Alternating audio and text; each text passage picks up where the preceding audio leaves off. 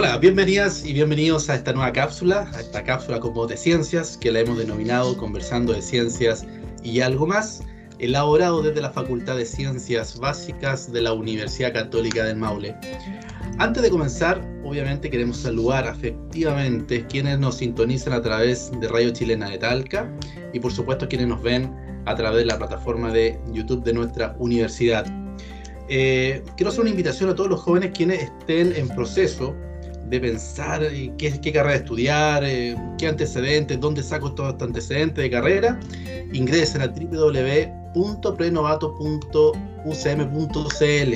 Ahí encontrarán todo, todo lo que tiene que ver con el proceso de carreras.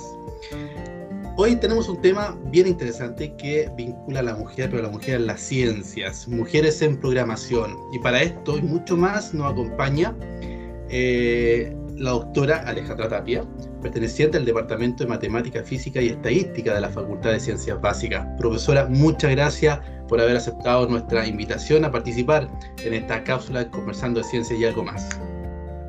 Hola Claudio, ¿cómo estás? Muy bien, profesora, llegaba muy contento con este tema porque hablar de mujeres en la ciencia, eso es bastante positivo, sobre todo para todos aquellos jóvenes que nos quieren, quieren participar en este tema de la, de la ciencia. Así es, gracias a ti por la invitación y espero ahí poder transmitir, ¿cierto?, algún mensaje para los jóvenes. Por supuesto. Profesora, vamos con el tema. ¿Por qué es importante la programación en los tiempos que vivimos? Eh, ¿Por qué es importante? Bueno, primero eh, tenemos que pensar que la programación es, es un proceso que uno le da a la computadora para que en conjunto con datos e instrucciones pueda eh, resolver una tarea determinada. Es por eso que esto se, con el paso del tiempo se, se ha eh, tornado tan importante porque en el mundo de hoy la tecnología es quien nos domina y por tanto eh, cada vez eh, son más requeridos y requeridas programadores y programadoras en el mundo laboral. Entonces ahí ya tenemos cierto un, un, un punto fundamental de por qué es tan importante hoy en día la programación. Claro. Ahora, hay un tema trascendental, ya, que tiene que ver con la primera persona en escribir el, logaritmo, o algoritmo, perdón, ¿cierto? Al ser procesado eh, por una máquina, hecho de gran importancia, que hasta en la actualidad nos acompaña y que justamente fue una mujer. ¿Quién fue? Sí, bueno, lo que tú señalas, ¿cierto? Eh, eh, señalas el hecho de la primera mujer eh, que creó un algoritmo a ser procesado por una máquina, pero no es la primera mujer, es la primera persona. Es la primera persona. Entonces, bueno, ella es Ada Lovelace, ya fue una matemática, informática y escritora británica, eh, conocida por su trabajo acerca de la máquina diferencial de Charles Babbage, ¿ya? Eh, quien inventó un prototipo de la máquina diferencial y quien Ada eh, se interesó por su trabajo y realizó una traducción de este escrito. Pero además de eso, eh, el autor le, solicitó escribir sus propias notas eh, al respecto de este trabajo. Y paradójicamente las notas fueron las más importantes, más que la traducción en sí misma, porque en esas notas estarían ciertos los cimientos de lo que es hoy la computación. Y es por eso que es considerada, eh, es considerada como la madre de la programación. Ah, interesante, interesante. Sí.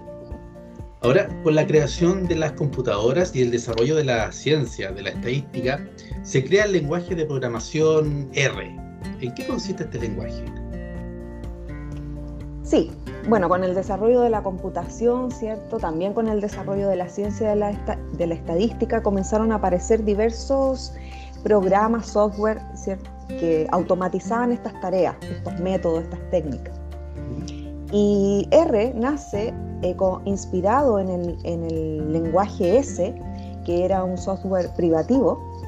R nace como una versión libre de, este, de este, software eh, y se enfoca principalmente en lo que es la programación estadística.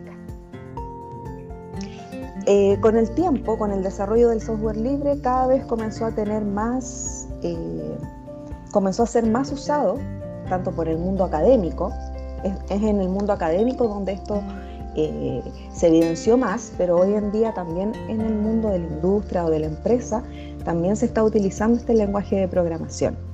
¿Para qué? Para el análisis de los datos. Recordemos que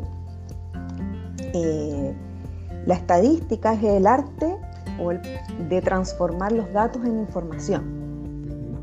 Entonces esta herramienta eh, nos acompaña, nos acompaña eh, de la mano, de la mano, ya no podemos vivir sin ella. Claro. Ahora, a raíz de este, de este crecimiento, ¿cierto? En el uso de, R, tanto en la academia como en la industria, eh, ¿por qué nace R Ladies? ¿Qué es, qué es, la, qué es la comunidad de Relays? Bueno, em, bueno, tenemos que partir primero que eh, con el desarrollo ¿cierto? de la computación, con el desarrollo de la programación estadística, los espacios para las mujeres eran bastante hostiles. Eh, eran bastante hostiles eh, los espacios em, para poder desarrollarse en términos de la programación. Y fue así como una brasilera, Gabriela de Queiroz, en el 2012, eh, tras, esta, tras, esta, situación, eh, tuvo la idea de formar eh, una organización, ¿ya? Tuvo la idea de formar una organización que permitiera promover la programación en la diversidad de género y con un gran apoyo hacia las mujeres. Fue así como esta organización fue tomando eh, se fue eh, consolidando y fue tomando cada vez más eh, capítulos. ¿En qué consiste esto? Gabriela comenzó en, California, en San Francisco, con el primer capítulo de Reladies, estos encuentros que se hacían presenciales, y posteriormente se, se, empezaron a extender por todo el mundo. Luego en otras ciudades de Estados Unidos, eh, en Londres, y así se empezó a extender, hasta que hoy en, hoy en día cuenta con 184 capítulos de 53 países en todo el mundo, y en Chile tenemos tres, cuatro capítulos. Los primeros que se crearon fue R Ladies, R Ladies Valparaíso y Santiago en el 2017. Posteriormente se creó R Ladies Concepción en el 2019 y este año eh, conseguí lanzar, abrir el capítulo de R Ladies Talca el 19 de agosto. El 19 de agosto, bueno, la organización viene de mucho, de mucho antes, pero el 19 de agosto se realizó el lanzamiento del primer meetup de R Ladies Talca, en donde tuvimos, eh, conversamos primero sobre la organización de Reladies, conversamos eh, sobre el lenguaje de programación como lenguaje y también tuvimos un foro debate de, mujeres en, programación con grandes invitadas tanto de los R-Ladies de Concepción, Valparaíso, Santiago y Sao Paulo. Eh, lo pasamos muy bien, fue todo un éxito y bueno, la invitación queda extendida para todos aquellos que se quieran eh, quieran seguirnos en estos encuentros que por ahora son eh, virtuales. Claro, claro. Qué interesante poder, bueno, que haya una, organización en donde hay un punto de encuentro, donde haya conversación eh, interesante con respecto a la ciencia. Así es. Y dejamos abierta ah, la... Bueno, y, algo que, olvidé señalar es que R-Ladies cuenta con un código de conducta y eso es algo muy importante porque permite asegurar un espacio eh, seguro, colaborativo y amigable de tal manera de que todos tengamos una experiencia buena, ¿ya? Y podamos intercambiar ideas, experiencia y conocimiento bajo un espacio eh, fuera de conductas que no corresponden. Claro, interesante. Dejamos abierta entonces la, la invitación para que quienes puedan participar. Profesora, ¿qué consejo usted daría a las y los jóvenes que nos están escuchando en este minuto y por supuesto que nos están viendo a través de la plataforma YouTube de nuestra universidad para que estudien ciencias? ya. Lo que, cómo, ¿Qué tienen que tener para que se atrevan a estudiar ciencias? Bueno, a ver, eh, yo creo que eh, lo fundamental es que eh, dediquemos una parte de nuestro tiempo a adquirir conocimientos por curiosidad, de manera didáctica. ¿ya? La curiosidad nos lleva al conocimiento. Atreverse a reflexionar, atreverse a preguntar, son elementos claves para poder desarrollar ciencia. Curiosidad, reflexión, capacidad de hacer preguntas. Y eh, y sobre todo, y además de eso, eh, le diría, ¿cierto?, a, las personas, ¿cierto?, jóvenes, tal vez no tan jóvenes también, que también pueden entrar a estudiar, ¿cierto? Eh, que bueno, que eh, nos movemos en, un mundo de los, en, el, en el mundo de los datos y que la ciencia de la estadística, dentro de esta ciencia de los datos, es una ciencia muy bonita y está considerada como el lenguaje moderno del conocimiento.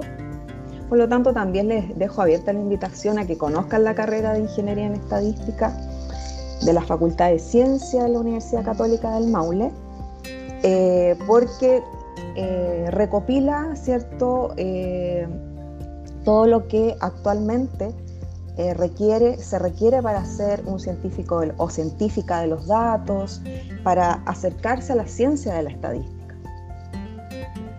Yo imagino que hoy en día con todo el proceso que, bueno, lamentablemente estamos viviendo, este procesamiento de datos, obviamente a futuro, se va a hacer mucho más importante, más importante que, lo que ahora. Ahora también es, un tema relevante, tanto empresas privadas, públicas, organizaciones están ocupando este, este tema de, ordenamiento de, datos y, a futuro va a ser mucho, mucho mayor esta exigencia. Claro, eh, bueno, eh, ya llevamos bastante tiempo, ¿cierto? Eh, utilizando la estadística como el lenguaje del conocimiento en diferentes áreas de la ciencia. Nosotros vimos ahí en el meetup de Relay Vistalca que tuvimos gente de biología, eh, personas de lenguaje, personas de sociología, psicología, de las distintas áreas de la ciencia, matemática, que están utilizando herramientas de la estadística para volverse de alguna manera también em, autónomos en cuanto al propio conocimiento de su área. Y esto también se está expandiendo eh, a nivel nacional. en lo, que, en lo que yo conozco, eh, yo sé que eh, Brasil ya considera en su empresa, ¿cierto?, personas altamente calificadas, por ejemplo, con el grado de doctor, doctora. Y esa tendencia ya está eh, llegando ¿cierto? a los otros países de Latinoamérica. Por lo tanto, ya no solo es la, no solo es la academia quien alberga ¿cierto? a todos estos científicos y científicas, sino que también el ámbito laboral se ha abierto mucho más. Así es. Profesora, estamos llegando al término de nuestra cápsula. Eh, queremos agradecer nuevamente su participación con este tema tan interesante que vincula a, las mujeres en la ciencia, a las mujeres en programación, que es muy interesante. Así que nuevamente eh, los agradecimientos y por haber estado acá con nosotros. Gracias a ti, Claudio. Para mí fue eh, una muy bonita experiencia. Y bueno, les dejo ahí el mensaje, ¿cierto? Interésese por la ciencia de la estadística, ingeniería en estadística, UCM, y, y todo lo que tenga que ver con el conocimiento y la curiosidad por adquirir más conocimiento. Así es, esa es la idea. Eh, Ingeniería en Estadística de la Facultad de Ciencias Básicas de la Universidad Católica del Maule. Los espera en caso que quieran cualquier información. Estamos a, disposición. Muchas gracias, profesora. Gracias a ti, Claudio. Bueno, y a ustedes queremos agradecerles nuevamente que nos hayan escuchado y que nos hayan visto. Y, eh, por supuesto, eh, síganos en nuestras redes sociales, en nuestro Instagram, en nuestro Facebook y por supuesto en nuestro podcast a través de Facultad de Ciencias Básicas UCM. Por mi parte, será hasta una próxima vez. Nos vemos.